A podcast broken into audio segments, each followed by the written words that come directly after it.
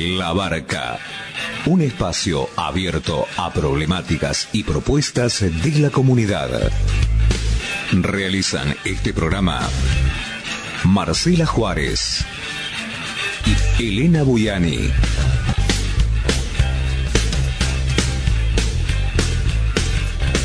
Depende de vos a qué puerto querés llegar.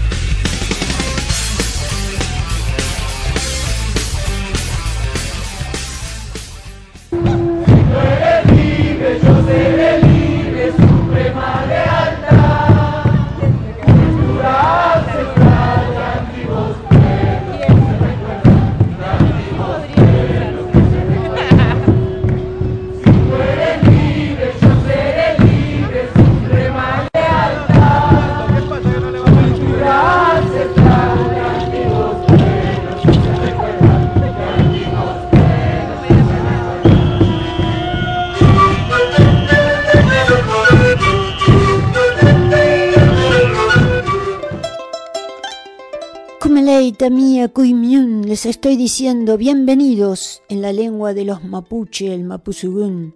Noja, Elena Buyani Cani, les digo en quechua cuál es mi nombre, Elena Buyani. Jalaná, te saludo como lo hacen los querandí entre sí.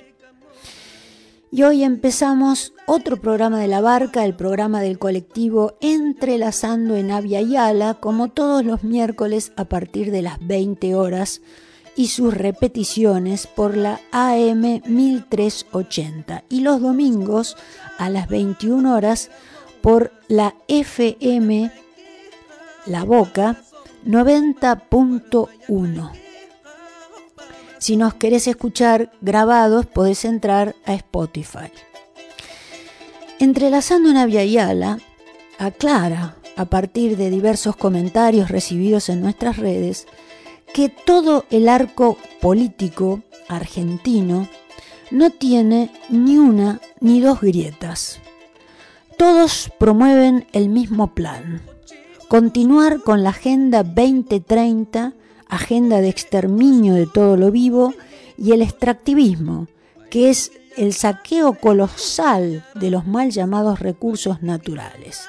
¿Todo para qué? Para beneficiar a los intereses de la plataforma civilizatoria multinacional económica que intenta gobernar al planeta. Por supuesto, de esto no se habla. Este plan nos considera a los argentinos como unidades de consumo descartables y para solucionar todos los problemas nos proponen continuar con el terrorismo de Estado, que es nada más ni nada menos la transformación del Estado en un delincuente más que viola los derechos establecidos en las constituciones nacional y provinciales.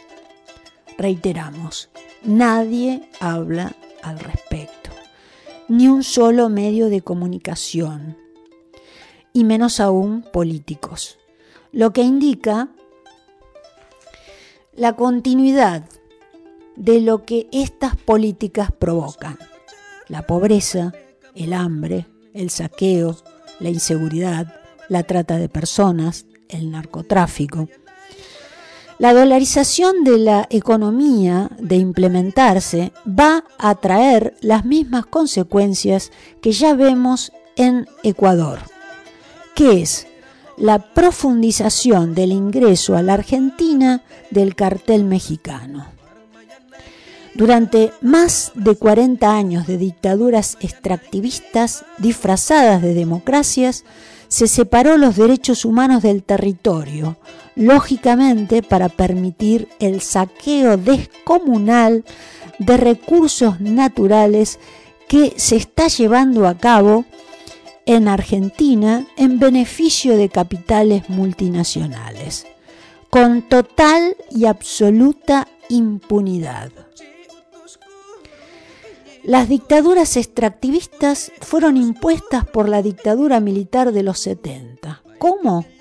Transformando al Estado en delincuente, que viola todos los derechos garantizados en la Constitución. Hoy hay candidatos que en sus discursos hacen apología del delito, promoviendo además este concepto de Estado terrorista, o sea, de Estado delincuente. ¿Cómo se puede prometer seguridad con un Estado delincuente? No hay futuro con estos planes. Esto lo que va a hacer es agudizar aún más la situación crítica, generando nuevas divisiones para el saqueo. La salida, ¿cuál es? Es apostar a la economía real, no a papeles o billetes extranjeros. Es apostar al desarrollo de una economía en equilibrio con el mundo silvestre, que nos ofrece además todo tipo de sustentos gratis, que por supuesto jamás estos conceptos van a ser difundidos ni por los medios masivos de comunicación y menos aún por el arco político, porque esto qué haría? Nos haría libres. Si querés saber un poco más sobre qué es esto de la Agenda 2030 y del extractivismo, cosa que es lo que gobierna la Argentina y lo que provoca su pobreza, su saqueo, su inseguridad, su trata de personas, el narcotráfico, todos los males que nos aquejan, podés ver en el canal de YouTube de Entrelazando Navia y Ala todos nuestros documentales que hablan precisamente de estos temas. Así que suscríbete, miralos, escucha lo que ahí se dice, escucha la opinión de científicos que hablan sobre el resultado que se genera cuando un país decide transformarse en una dictadura extractivista pro Agenda 2030. Y ahora en el programa del día de hoy vamos a estar nuevamente con la comunidad de la nación Pueblo Querandí, la comunidad Telomian Condic. Y en primer término vamos a escuchar la introducción a una muestra que se realizó en el Museo del Hambre en reivindicación al río Chuelo. El río Chuelo viene a llamarse hoy día Riachuelo. El nombre verdadero es el que les mencioné previamente, Chuelo. Así lo llamaron y lo llaman los querandí, y es territorio querandí. Y van a escuchar ustedes la importancia que tiene eh, este río para estos indígenas y la importancia de la alfarería, la relación del indígena con el río, la necesidad de un proyecto que ya se está generando en el Congreso, que es la navegación, volver navegable al río Chuelo, que ese es un objetivo trascendente para los ríos o los arroyos. Es decir, que cumplan las funciones para las cuales existen, que es el agua y el traslado sin contaminación. Así que escuchamos ahora esta primera parte recordando que la cuenca Matanza-Riachuelo es una de las cuencas más contaminadas del planeta y que esto genera una contaminación hídrica gigantesca que provoca que de cada 10 enfermos que entran en los hospitales bonaerenses, 7 tienen enfermedades provocadas por la contaminación hídrica. Así que aquellos que te dicen que la contaminación de los ríos no tiene ninguna consecuencia, que el agua no importa, acá tenés la realidad que te dice absolutamente lo contrario. O sea, que si haces como hace el municipio de Lomas de Zamora, que entuba todos los ríos, todos los arroyos, lo único que vas a generar es inundaciones, contaminación y problemas gravísimos de salud. Así que la revolución hídrica de Lomas de Zamora es una farsa. Así que ahora van a escuchar entonces la introducción a esa muestra realizada en el Museo del Hambre, en donde Amarí Uk Atamá, eh, parte de la comunidad Telomian Condic, hace una introducción y hablan colaboradores de la muestra, reivindicando la salud y el territorio querandí a través del río Chuelo. Vamos a comenzar con la recorrida de la muestra. Eh, yo soy Amarí Carla, soy parte del colectivo Barro Local. Eh, Martín Medina, Mercedes Friquet y Martina Jaro somos del colectivo Barro Local y eh, también hoy hay mm, compañeras del colectivo Mamarrachas, Lais y Caro. Y también está Guillermo, que es del pueblo Nación Queratí. Eh, el plan de hoy con la recorrida es abrir un poco los proyectos que llegamos, con los que llegamos hasta acá, eh, justamente acá al Museo del Hambre. Eh, estos proyectos vienen desde los territorios donde vivimos acá en Buenos Aires, eh, que venimos desde hace tiempo eh, con recorridos, con acciones, procesos diversos y lo que siento más importante de esto es eh, el trabajo y que nos une aquí, el trabajo en comunidad, comunitario, colaborativo y la reunión de todos esos saberes en los lugares donde andamos. Eh, eh, bueno, la muestra le decidimos este nombre desde adentro, que tiene que ver con los procesos también que venimos hablando, que es, eh, son nuestros, son desde, desde lo, también desde el lugar donde estamos, que tiene que ver con lo profundo y con los, también con lo sensible y con los procesos que habitamos y que sabemos que tienen que ver con este lugar. El Museo del Hambre nos invitaba a nosotros desde muchos lugares, todo lo que tiene que ver con, la tierra que habitamos, eh, con nuestro alimento y con quienes somos, y con los procesos políticos que conforman también todo eso en los territorios.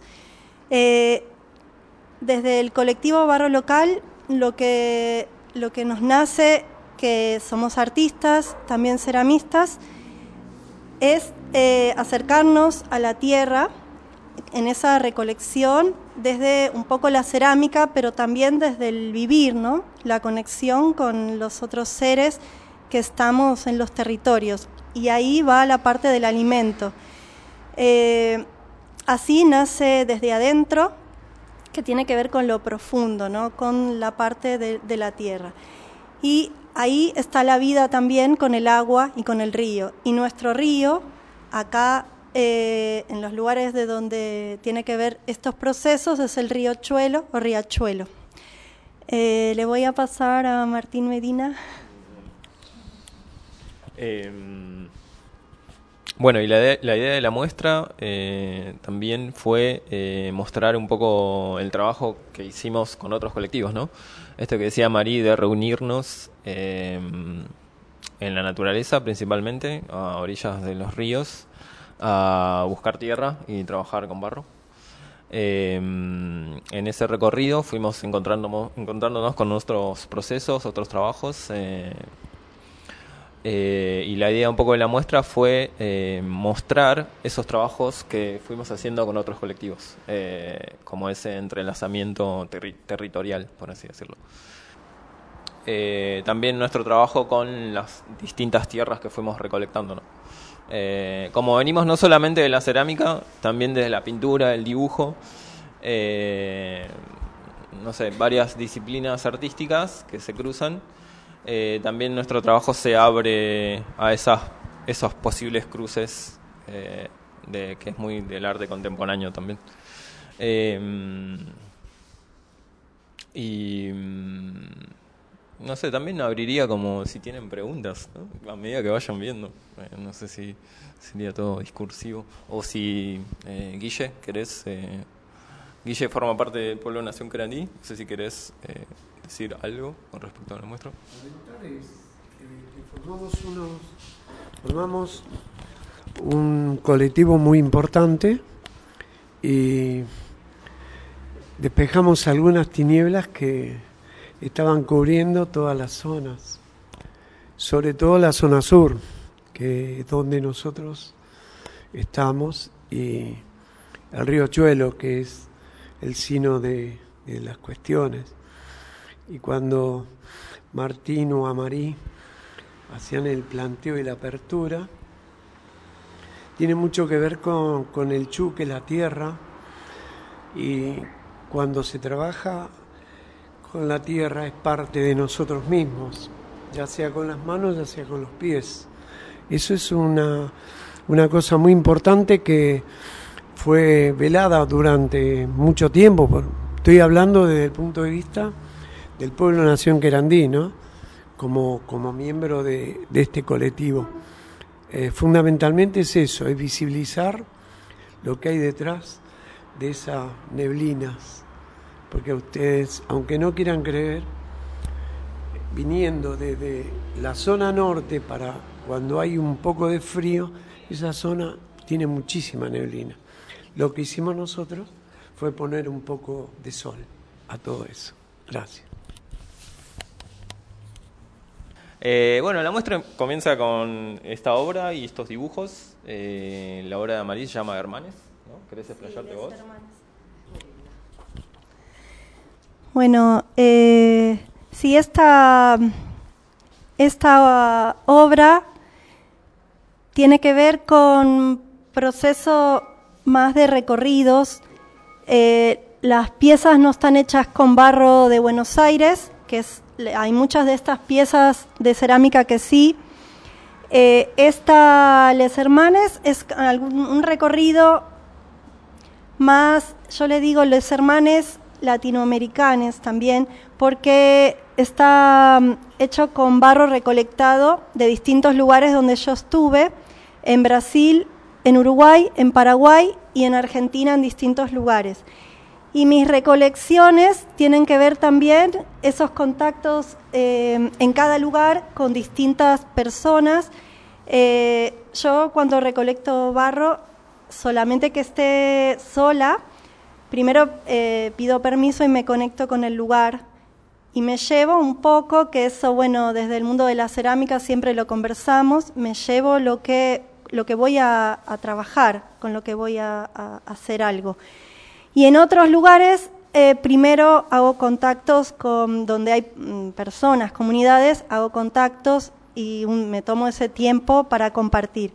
Así, esta, bueno, son piezas que tienen que ver con eso, con el río, eh, con lo circular, y son piezas que puedo armar y desarmar, ¿no? En el, digamos, acá se, la instalación se hizo en, sentido habitando toda la muestra, con un recorrido así, eh, no siempre van así, ¿no?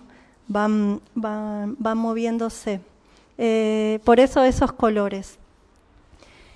Eh, de este lado, los los dibujos que están en... Em, que fue un poco conversando em, y planificando lo que tiene que ver la revitalización de, la cerámica en territorio entre los cruces actuales y eh, lo que hacían nuestros ancestros y ancestras.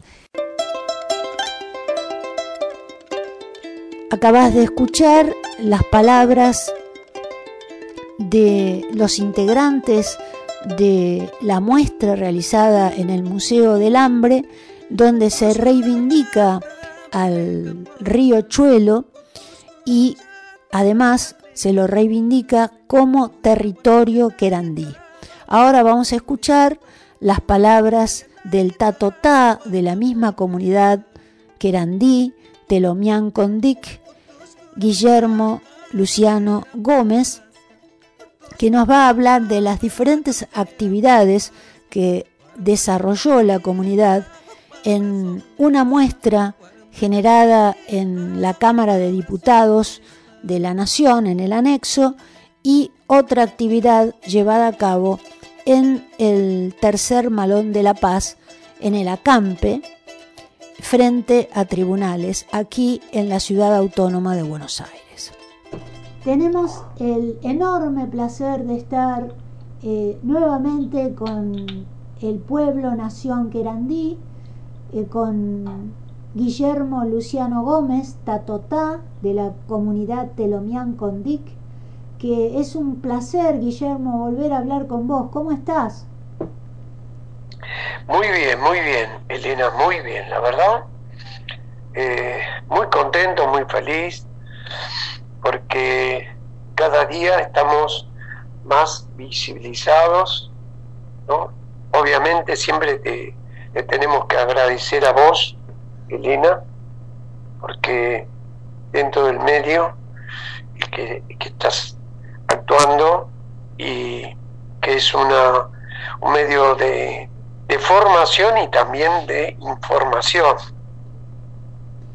Eh, nos permite hablar durante todos los, meses de cómo va nuestra, nuestra situación dentro de lo que es el pueblo nación grande y la visibilización que, que cada día toma mucho más cuerpo.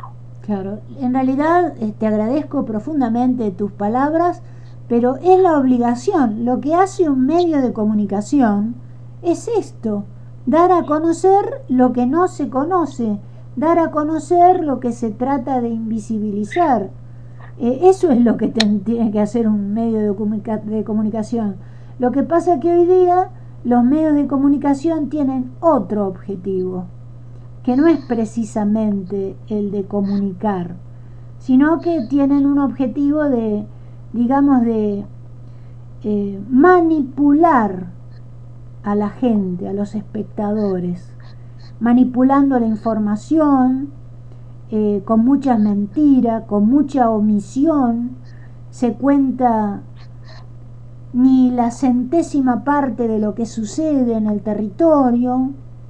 Y bueno, eh, en realidad este, agradecemos profundamente tus palabras y queríamos eh, que les contaras a nuestro público que igual ya está enterado porque lo hemos publicado en, nuestras redes, lo de la muestra que hicieron en el Congreso de la Nación. ¿Por qué no les contás este, en el anexo a la Cámara de Diputados de la Nación? ¿Por qué no les contás a la gente qué fue lo que sucedió, qué repercusiones?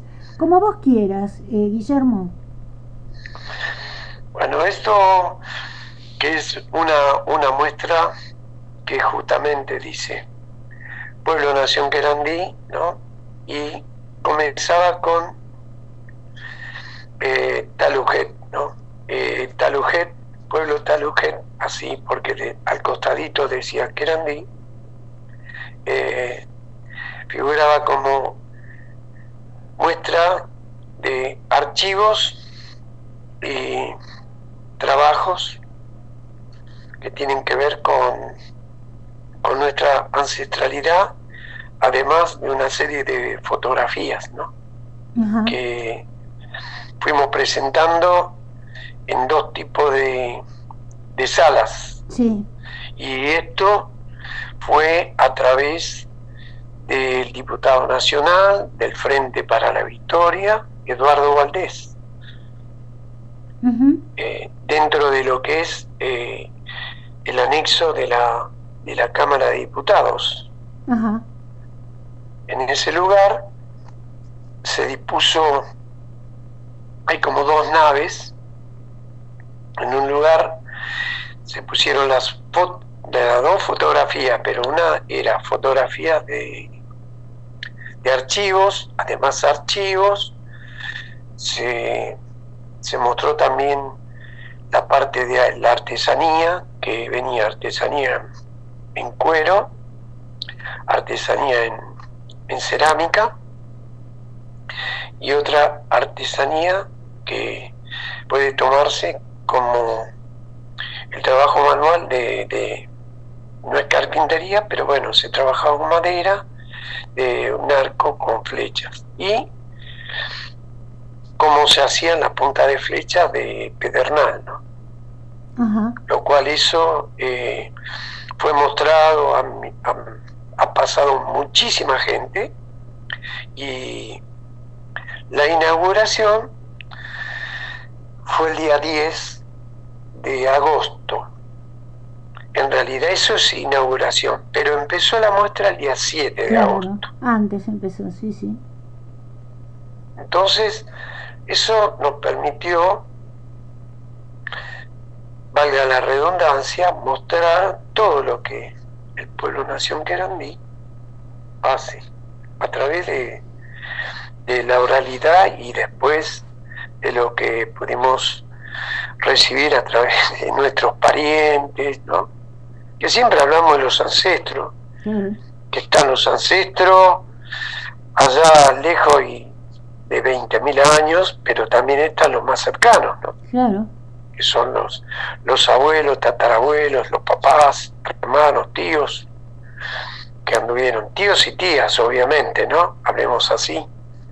Sí, eh, tuve la suerte de conocer a parte de tu familia en las fotos y de los contactos que tuviste con diferentes eh, caciques o representantes de diferentes comunidades originarias. Estaba muy interesante la que estaba en el ala derecha de la muestra, donde estaba el arco y la flecha. Muy interesante esa muestra de fotografías. La otra era más de actividades de la comunidad. Y la donde, Así es. Claro, y donde estaba el arco y la flecha era como la historia, ¿no? De, sobre todo de, de, tu familia, de tus ancestros. Sí, es, eh, ahí había parte de, nuestra historia, ¿no? Claro. Historia familiar, indudablemente, del lugar, del río Chuelo, de las inundaciones, como, como cada día se iba transformando un lugar que era era agreste, se iba transformando en urbano, ¿no? Es decir, ahí se veía, se veía cuando nosotros andábamos a caballo, la familia también, en la tierra, en los espacios. eso fue muy importante. Y además la otra parte de la familia que está, está en la zona de, lo que es el Tigre, ¿no? Porque allí había fotos muy antiguas de, lo que era el tigre continental. Claro.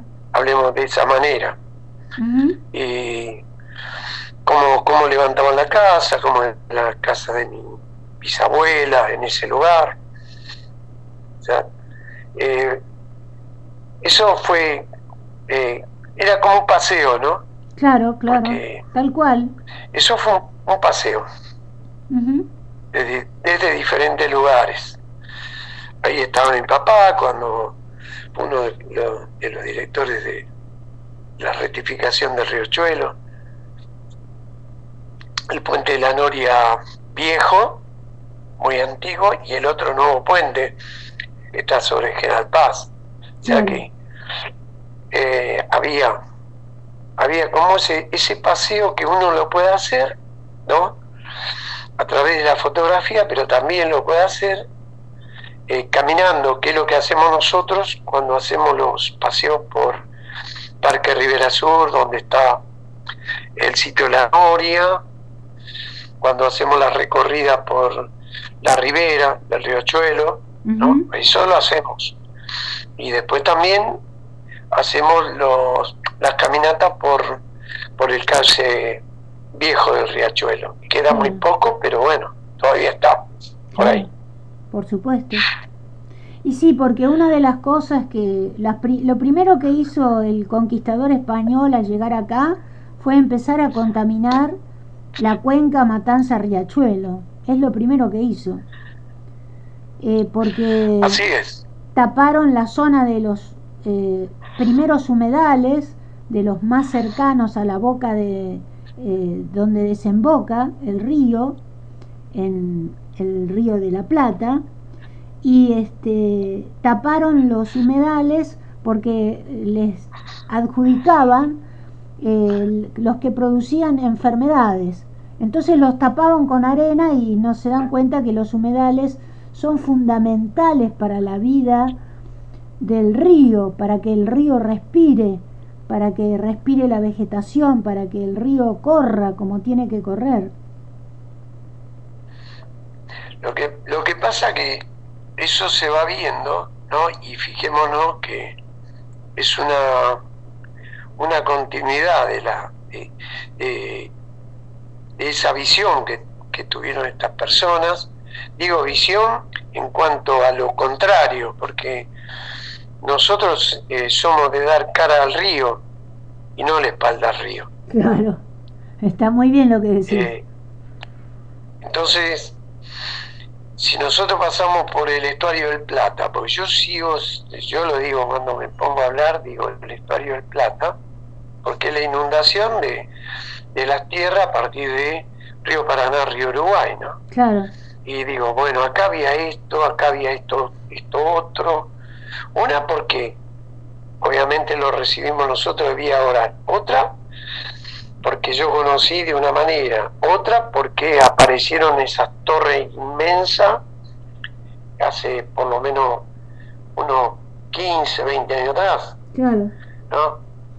Eh, y, y, después, cómo, cómo va desapareciendo muchísimas cosas de lo que era esa ribera antigua. Claro. claro Porque desaparecieron islas. Claro. Estaba en la desembocadura de, del río Chuelo, ¿no? Cuando empieza, se empieza a, rectificar o se empieza a poner industria alrededor, hubo problema, pero ya tenían problemas allá lejos y hace tiempo. Claro. Alguna vez me tocó escribir sobre un artículo que adaptaba, no sé, yo lo escribí allá por en el en los 90, mira vos, no, los 90 por ahí, eh, sobre el, el, la primera contaminación del río Chuelo. Claro. Que eso data de 1700. Claro, exactamente. Y a mí me toca escribir, tomando como referencia, ¿no? Eh, que había sido eh, el fíjate vos, ¿no? El, el, rey español de ese momento, el que había dispuesto bajo norma donde tenía que, estar eh, los desaguaderos, todo ese tipo de cosas. Eh, porque, obviamente, toda la zona de la desembocadura, al haber eh, saladero, matadero, pues se mataba, no había un lugar en especial, ahí se mataban los animales, quedaban la víscera se le sacaba el cuero, no la carne, y quedaba la intemperie, ¿no? Claro. Todo eso se después se podría se tiraba se tiraba al río. Qué bárbaro. Eh, pero qué ignorancia. voy a voy a ver si lo puedo encontrar en algún lugar, porque los documentos, viste, yo los tengo por ahí eh, y te los voy a pasar para que para que los tengas y y vea de qué época se contaminaba, ¿no? Claro. Eh, que no es de hoy, es de otros tiempos, ¿no? Evidentemente. El que contamina es el pensamiento que vino desde Europa. Ese es el Pero eso fue lo primero. Claro, porque el, el pensamiento es contaminante también. Viene todo junto, pensamiento, acción, saqueo, robo. Y sí, y bueno, todo eso lo especificó muy bien mi amigo, mi hermano, Julio Frites, sí. que vivía cerca, muy cerca de donde yo vivía antes. Ya él no está, ¿no? Anda por ahí volando, que hizo la demanda a, a los imperios. Claro. Una demanda en contra de los imperios sobre el tema de el latrocinio, asesinato y, todo lo que han hecho, esclavitud, trabajos infrahumanos. eh, digamos, una vejación tan grande, pero tan grande que obviamente de casi 100 millones de, de personas que llegaron cuando, porque en el comienzo de la conquista había alrededor de 100 millones, un poco más, en lo que hoy es conocido como América. Y terminó la conquista y que habían quedado un promedio de 10 millones y el resto, ¿dónde está? ¿No? ¿Qué pasó? Se evaporó. Sí. sí según el conquistador, sí. Por eso. Por eso. Entonces, junto con ellos, como se evaporaron, también se evaporó la cultura, la lengua, todo lo que tenía que ver con, con la religiosidad, con... Bueno, eso también. Eh, en algunos casos fue a parar a un metro y medio, bajo superficie, en otros puede estar en la superficie, pero, pero no están las personas. Claro. O sea que evidentemente fue, fue, fue algo, algo atroz, ¿no? Sí, que, no, digamos, no hay signo de arrepentimiento. Y que continúa, porque eh, la persecución a los pueblos originarios, la invisibilización, eh, el querer usurpar sus territorios, continúa eh, inexorablemente eh, de mil formas posibles. Y tengo entendido que estuviste en el acampe o pseudo acampe del Malón de la Paz haciendo una ceremonia que querandí y también acercándolo a la gente que allí fue y los que están en el acampe, acercándoles el uso del el arco y la flecha de acuerdo al modo de ustedes, ¿no? Así es. Ahí estuvimos el día, el día martes. Eh, llegamos como a las cinco y media, pero no, cinco creo. Creo sí, cinco y cuarto, por ahí más o menos. Estuvimos charlando con, con algunas personas, algunos hermanos. Estuvimos también hablando con Jerez, eh, que es una de las cabezas de, del Malón y justamente también le comentábamos a él, cuando hicimos la bienvenida, le dijimos bienvenido a la tierra querandino. Se había quedado medio sorprendido. Eh, pero es así. Y sí. La realidad es, eso. Entonces estábamos hablando de, de muchas cosas que tenían que ver con todo esto. Le comentamos también que habíamos estado en el Congreso haciendo la muestra del día 10 al 17 y que bueno, que después de eso eh, la comisión a la semana siguiente que se que se levantara la muestra porque ya terminaba eh, una, una cantidad de representantes de hermanas fueron recibidos por la comisión en la cual estaba Eduardo Valdés y, y Juan ¿no? que forma parte de, de los espacios eh, que se llama, ay, ay, ay, se me hizo un lagunón, pero forma de los espacios de del frente también para de frente para Victoria o frente frente de todos, ¿no? Y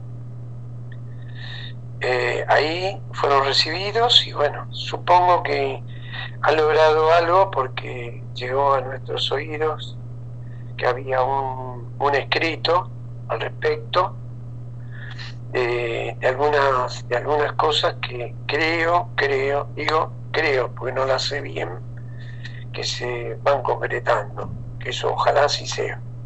Pero en lo referente a, a lo que llevamos nosotros, hicimos la ceremonia, que se llama La Troja, ¿Qué quiere decir? Donde participaron. ¿Qué quiere decir esa ceremonia? Primero la palabra, ¿qué quiere decir? Y después, ¿para qué se hace? Ceremonia, claro, es una ceremonia que son diversas las trojas. Pues las trojas se hacen a la mañana muy temprano, después se hacen se hacen a la tarde y se hacen en determinados otros momentos también. Pero a la mañana muy temprano porque lo que se le da bienvenida es al, sol. Y después, bueno, se va, se, va elevando y, se va dirigiendo a, diferentes puntos del espacio, podemos decir, el cosmos, ¿no? Se va al sur, que es un, el sur es uno de los, de los espacios del polo magnético donde hay muchísima energía. Después se, se va al norte, donde es otro, otro polo de energía. Después se va al oeste, donde duerme el sol, ¿no? cuando el sol descansa de tanto trabajar. Claro. Bueno, eso es, eso es la troja. Y la troja se hace en dos, en dos, en dos tiempos. A la mañana muy temprano y después a la, a la tarde cuando descansa el sol. Donde participaron, obviamente, los que participaron eran, formaban parte de, de todos los hermanos, ¿no? Claro. Que estaban allí, cada uno con su con su idiosincrasia, ¿verdad? Pero acompañaron y estuvieron y formaron cuando se iba haciendo la ceremonia. Allí participó un hermano con el tema de del saumado, sí. que muy, muy interesante porque acompañó y eh, fue una persona que, que estuvo muy al lado, muy al lado. O sea, hay cosas que son similares. Sí. ¿no? Porque eh, nos comentaba, se quedaba sorprendido, eh, porque él decía, tienen razón, cosa que acá no lo hacemos, no lo hicieron. O sea, lo hicimos, fuimos allá a recordarles algunas cosas, ¿no? Entonces, él dijo, bueno, mañana vamos a encontrar a mañana temprano acá y vamos a hacer así. Eh, en cuanto se empieza a amanecer, eh, aparecer el sol, así, así, y después al anochecer vamos a hacer, vos fíjate, ¿no? Prendimos un poco el fuego. Claro. La relación con la sabia naturaleza y el sol. Así es. Y bueno, allí se hizo, se hizo todo eso y la convocatoria que habíamos hecho nosotros había un fuego muy, muy grande, ¿no? Muy potente, que lo tomaron, lo tomaron ellos también, ese fuego, ese fuego eh, que no, nunca se apaga, ¿no? Claro. Porque es, el fuego de cada uno de nosotros. Y está ahí encendido. Claro. Y eh, previo a eso, previo a lo que yo voy nombrando más o menos lo que, lo que se hizo, porque la troja duró mucho tiempo y también duró mucho tiempo las charlas. Bueno, eh, habíamos hecho una, una muestra de lo que era el arco y la flecha. Qué bueno. Entonces, yo lo que hice fue tomar una de las flechas, que está hecha a, la, a nuestra manera ancestral, con punta de, pedernal, trabajado, con, con una, una de las varas rectificadas, rectificada diente, ¿no? Porque se hace la rectificación con los dientes. Y después las plumas, bueno, ponen las plumas como estabilizadores, ¿no? De dirección. Eh, y yo agarré, como hacemos nosotros siempre, porque se hace así, se tira la flecha hacia arriba. Entonces, claro, vieron que la flecha se fue y uno se quedó sorprendido porque yo no hice, no hice fuerza. Claro.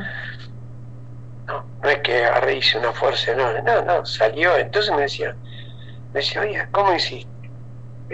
Bueno, entonces le fui, le fui dando a cada uno para que vaya flechando donde quería, algunos con buena suerte, otros no tan buena, pero fueron aprendiendo, algunos de los muchachos, sobre todo el que hacía sonido, dijo que era carpintero, que el hijo le pedía algo así, me explicó que en su momento él quería aprender, yo le expliqué algo al respecto de qué madera era, el arco, que es madera timbó, cómo se socavaba, cómo se trabajaba, con qué herramientas, y todo fue así, muy, muy, herramientas muy, muy ancestrales, muy, muy de los momentos, así todo con piedra, herramientas de piedra. Qué bueno. Porque si no, no tiene objetivo, ¿no? Claro. Porque O si sea, no, todo, no, todo fue hecho de esa manera. no es que eran sino Entonces, nos pedían a nosotros que fuéramos y diéramos talleres. Digo, mirá, tenemos. Los tiempos nuestros son muy cortos, pero bueno, en algún momento, si eso se mantiene, vamos a ir con, con alguna madera y vamos a enseñarle cómo, cómo se hace. Después tenía un trenzado de del cordel donde, donde se apoya, digamos, la cola de la flecha, que está hecho con tendones, muy, muy eh, tendones re- enroscados. claro. Y todos quedan sorprendidos. Entonces, en una, rueda que se hizo, que había como 20, 30 personas, yo fui dándole el arco para que lo vieran.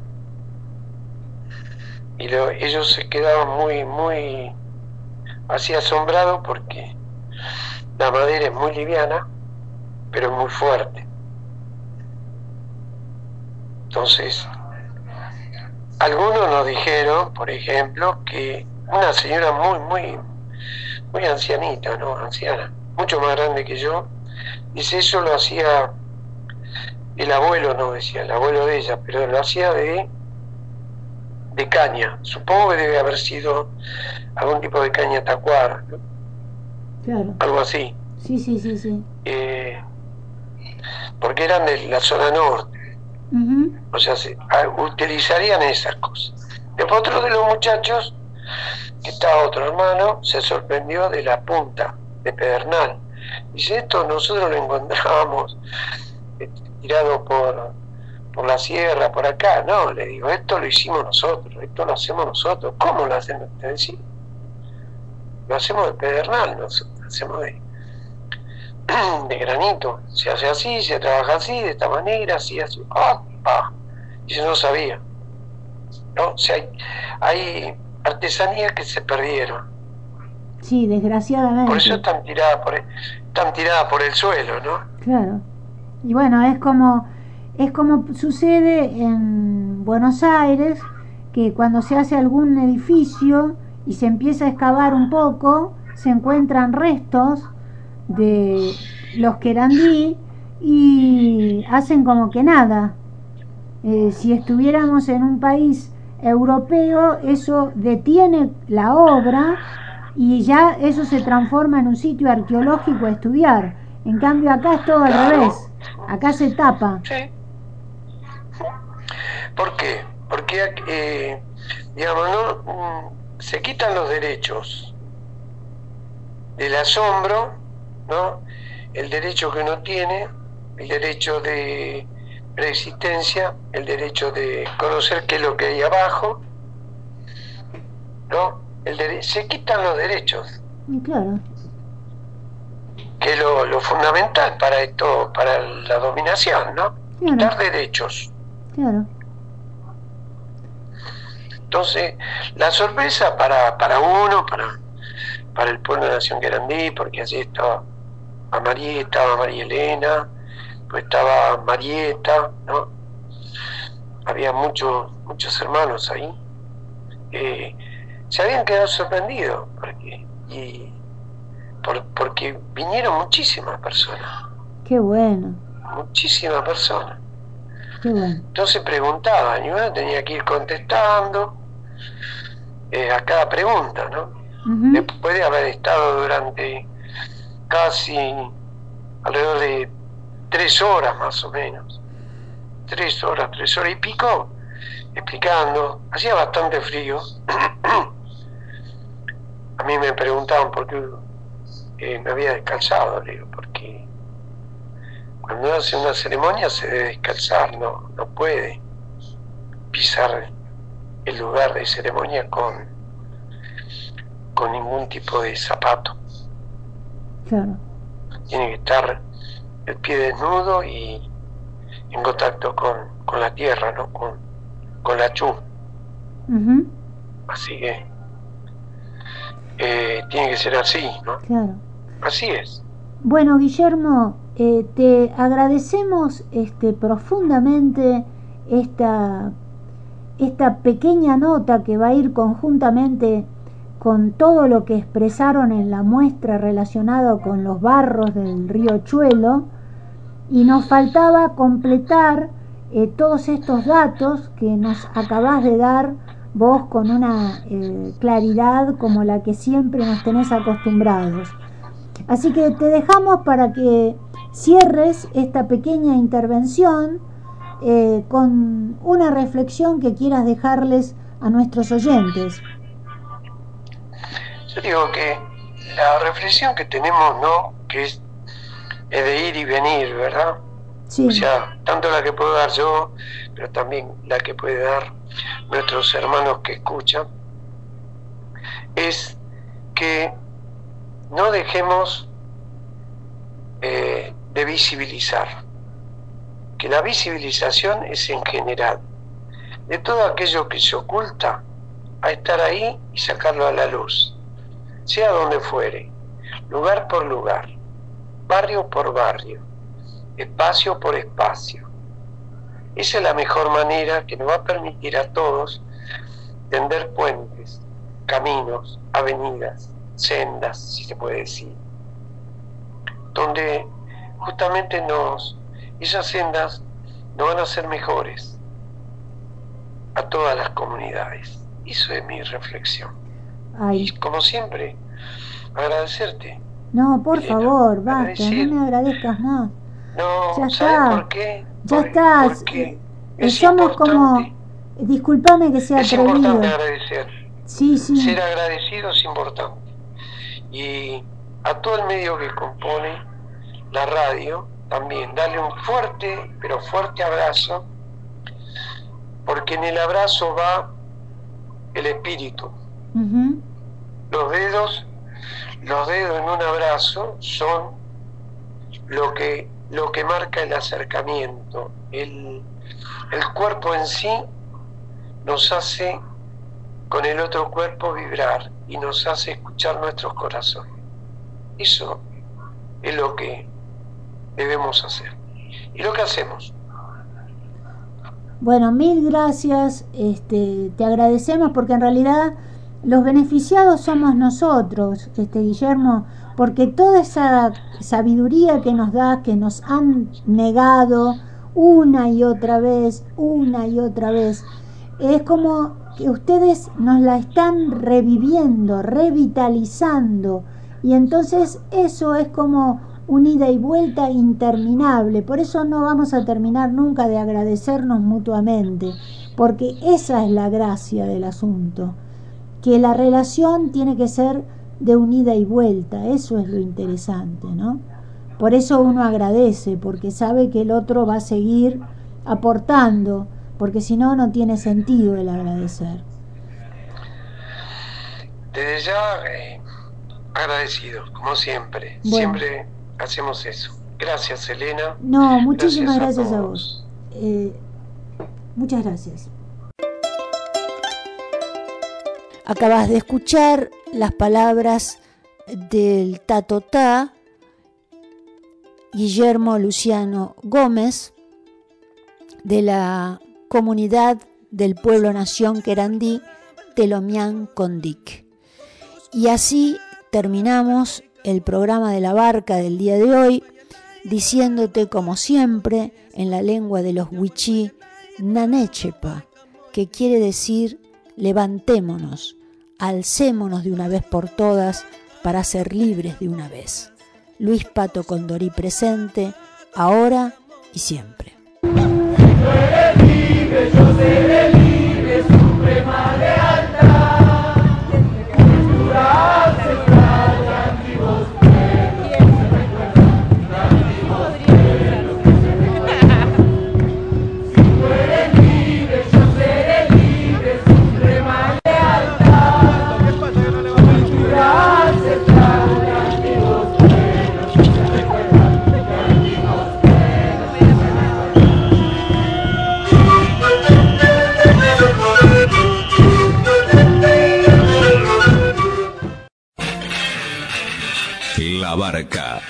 Un espacio abierto a problemáticas y propuestas de la comunidad.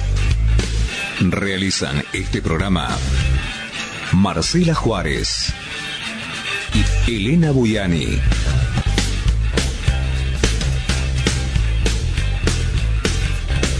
Depende de vos a qué puerto querés llegar.